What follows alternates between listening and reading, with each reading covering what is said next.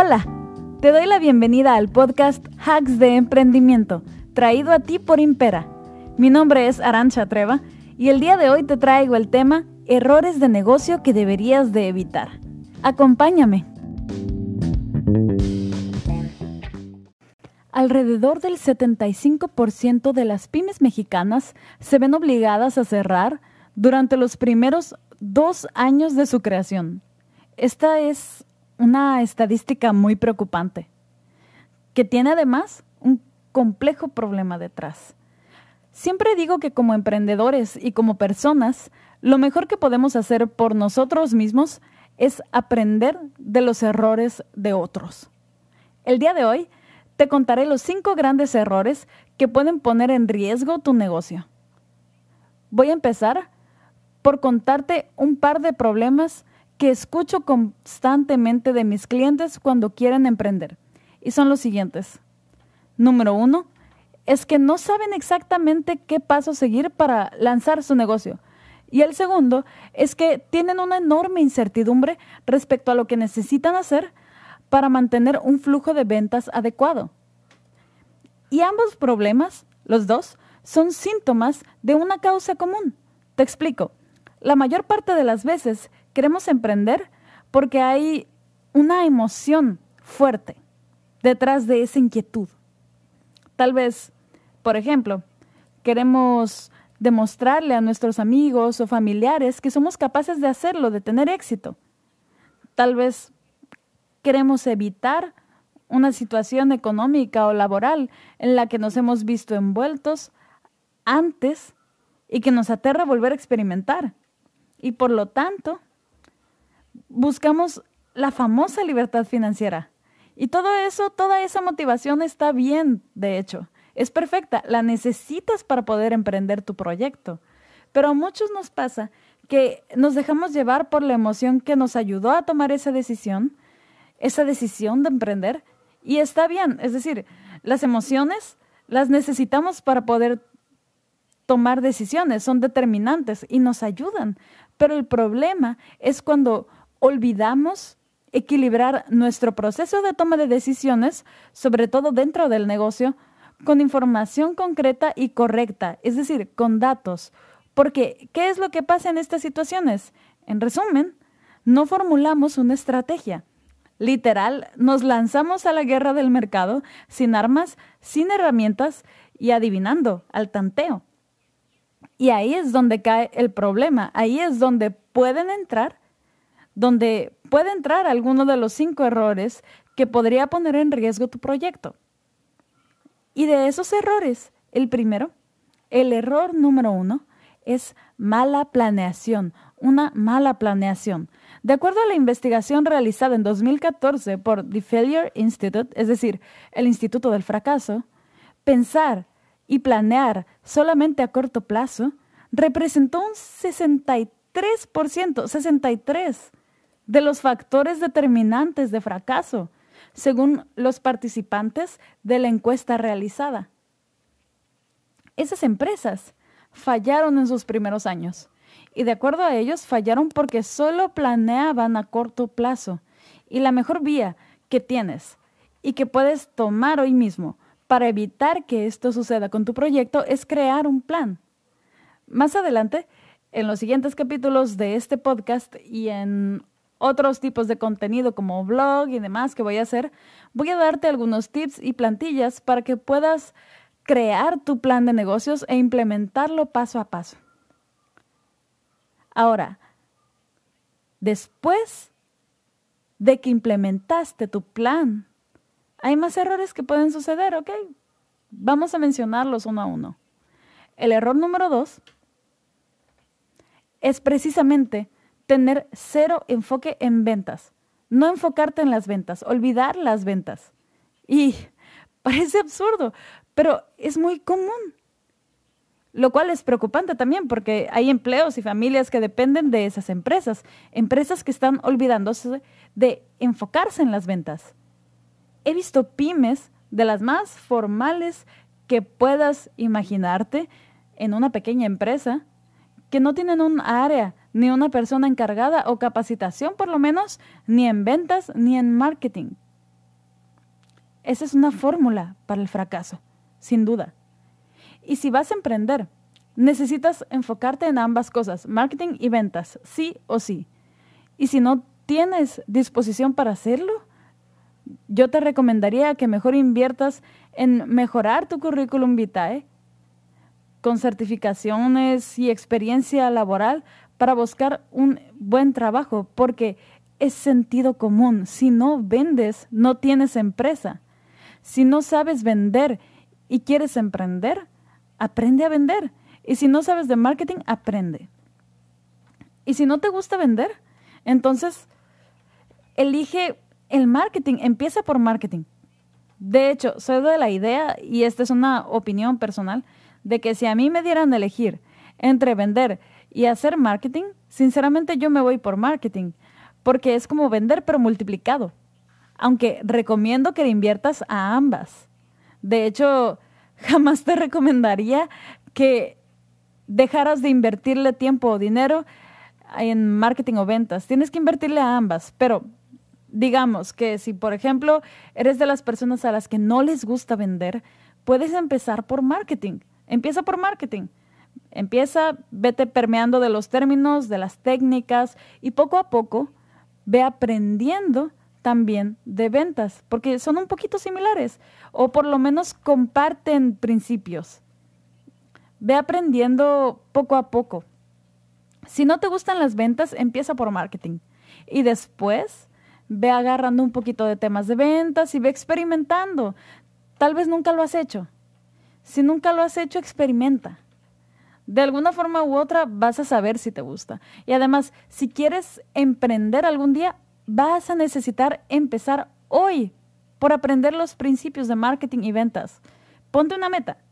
Inviértete a ti, a tu persona, en libros y cursos de marketing. Y luego de ventas, si quieres, o ambas al mismo tiempo, porque es lo más importante para tu negocio, vender. Y es algo que vas a tener que estar supervisando de por vida. Si no te gusta vender, yo la verdad te recomendaría que evites negarte al mundo de las ventas, sobre todo si no lo has podido experimentar. Muchas veces tenemos como este prejuicio que nos detiene. Yo te recomendaría que simplemente lo experimentes y ya después defines si te gustó o no. Y si no te gustó, entonces inviértele a marketing o enfócate en invertirle a tu currículum. No pierdas tiempo porque sí, puedes contratar gerentes de ventas o una agencia de marketing o ambas, pero vas a tener que supervisar las estrategias y tácticas que ese equipo que contrataste implementa. Vas a tener que supervisar si son adecuadas, si están actualizadas. Y solo si sabes acerca del tema de marketing y ventas, vas a poder comprobar si se está haciendo o no un trabajo adecuado, si se están utilizando las tácticas adecuadas para llegar a tus clientes. Y ni se diga de las ventas que cierres por tu propia cuenta. Y no hablo únicamente de ventas frías, no. Porque cuando hablo de ventas, me refiero también a negocios, alianzas, acuerdos, networking, presencia, persuasión, marca personal. Y todo esto sin duda va a tener un impacto positivo en tu proyecto. Porque estás vendiendo una emoción, una idea, una forma de pensar. Y más aún si eres una persona del ramo creativo. Por ejemplo, creadores de contenido, o si estás en la fotografía, en la ilustración, en la música, en el cine, si eres freelancer, lo mejor que puedes hacer por tu proyecto y por ti es pensar que tú eres un negocio. Y cuando obtengas esa mentalidad, vas a ver cómo muchas cosas van a funcionar mejor poco a poco. Porque vas a empezar a invertirte a ti. Esto de olvidar de la parte de las ventas es muy común y suele sucedernos porque por lo general nos centramos en nuestra área fuerte de conocimiento, en donde somos fuertes. Y a veces, si nuestra fortaleza no son las ventas, nos cerramos. Entonces, trata de identificar si eso es lo que te sucede a ti. Si no es tu caso, simplemente sigue enfocándote en las ventas, pero si es tu caso, puedes hacer algo al respecto, puedes hacer algo para continuar y seguir emprendiendo y moldear tu mentalidad, puedes hacerlo. a veces nos enfocamos en nuestra área fuerte de conocimiento, sí, porque queremos entregar algo de, calidad, es algo que nos gusta, es algo que amamos hacer. Y eso siempre está bien, porque tanto es la motivación que tenemos por nuestro proyecto, como es la capacidad que tenemos de brindar algo de valor a nuestros clientes. Y es importante, pero creo que el peor error que podemos cometer es olvidarnos de las ventas o al menos es uno de los más grandes errores que podrías cometer, aunque hay otros suficientemente grandes. Y este error, el de olvidarnos de las ventas, proviene precisamente del tercer error que te voy a comentar, que es la falta de capacitación. Porque, como te decía, a veces no es que no te gusten las ventas, a veces es que no sabemos cómo hacerlo. Entonces, aquí entra el tercer error, falta de capacitación. Si yo me doy cuenta de que no sé cómo hacer algo si no conozco los principios de venta, de marketing, no sé cómo hacer, implementar estas estrategias, tengo que invertirle a aprender. ¿Por qué? Porque el conocimiento siempre es una ventaja competitiva, jamás va a ser un gasto, siempre es una inversión. El conocimiento ahorra tiempo y dinero. No va a tardar lo mismo y tampoco va a costar lo mismo. La producción de un equipo que no está capacitado sin capacitación comparado con un equipo capacitado. Y más todavía en términos de ventas y marketing.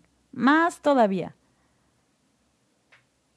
Y bueno, con esto llegamos al error número cuatro, que es la falta de métricas. Al principio te hablaba de cómo una mala planeación ha sido un factor determinante de fracaso para un 63% de emprendedores, de acuerdo a la investigación de The Failure Institute. ¿Ok? Bueno, pues no solo es necesario tener un plan, resulta que también debes saber si ese plan funcionó o no. Y para eso necesitas métricas, métricas, indicadores, números que sirvan de guía para evaluar lo que sucedió y tomar las decisiones adecuadas. Las métricas te van a ayudar a saber qué tal va progresando el proyecto. Por ejemplo, imagina un escenario donde están disminuyendo las ventas y no sabes por qué, pero resulta que tienes una métrica de retención de clientes y la vigilas constantemente. Entonces, te das cuenta de que la razón de la caída de esas ventas es que los clientes no están regresando, porque tal vez ya tienes dominada una muy buena parte del mercado. Pero ya que dominaste esa parte del mercado, los mismos clientes no volvieron y tal vez tu capacidad de dominar una mayor parte del mercado no es tan sencilla, no es tan sencillo de lograr. De acuerdo a tus recursos actuales y a qué tanto mercado compartes con la competencia, etc. Entonces, si tú tienes esta métrica, la métrica de retención de clientes, y te das cuenta de que los clientes no están regresando y por eso las ventas no están avanzando o están cayendo, entonces, ¿sabes cuál es el problema? E incluso sabes hasta cómo solucionarlo o te puedes te pueden surgir ideas de cómo solucionarlo porque sabes cuál es el problema. Por ejemplo, en este caso, puedes invertirle más dinero a la calidad de tu oferta o tal vez formular un modelo de ventas diferente en el que propongas una forma de vender de manera recurrente o algo similar.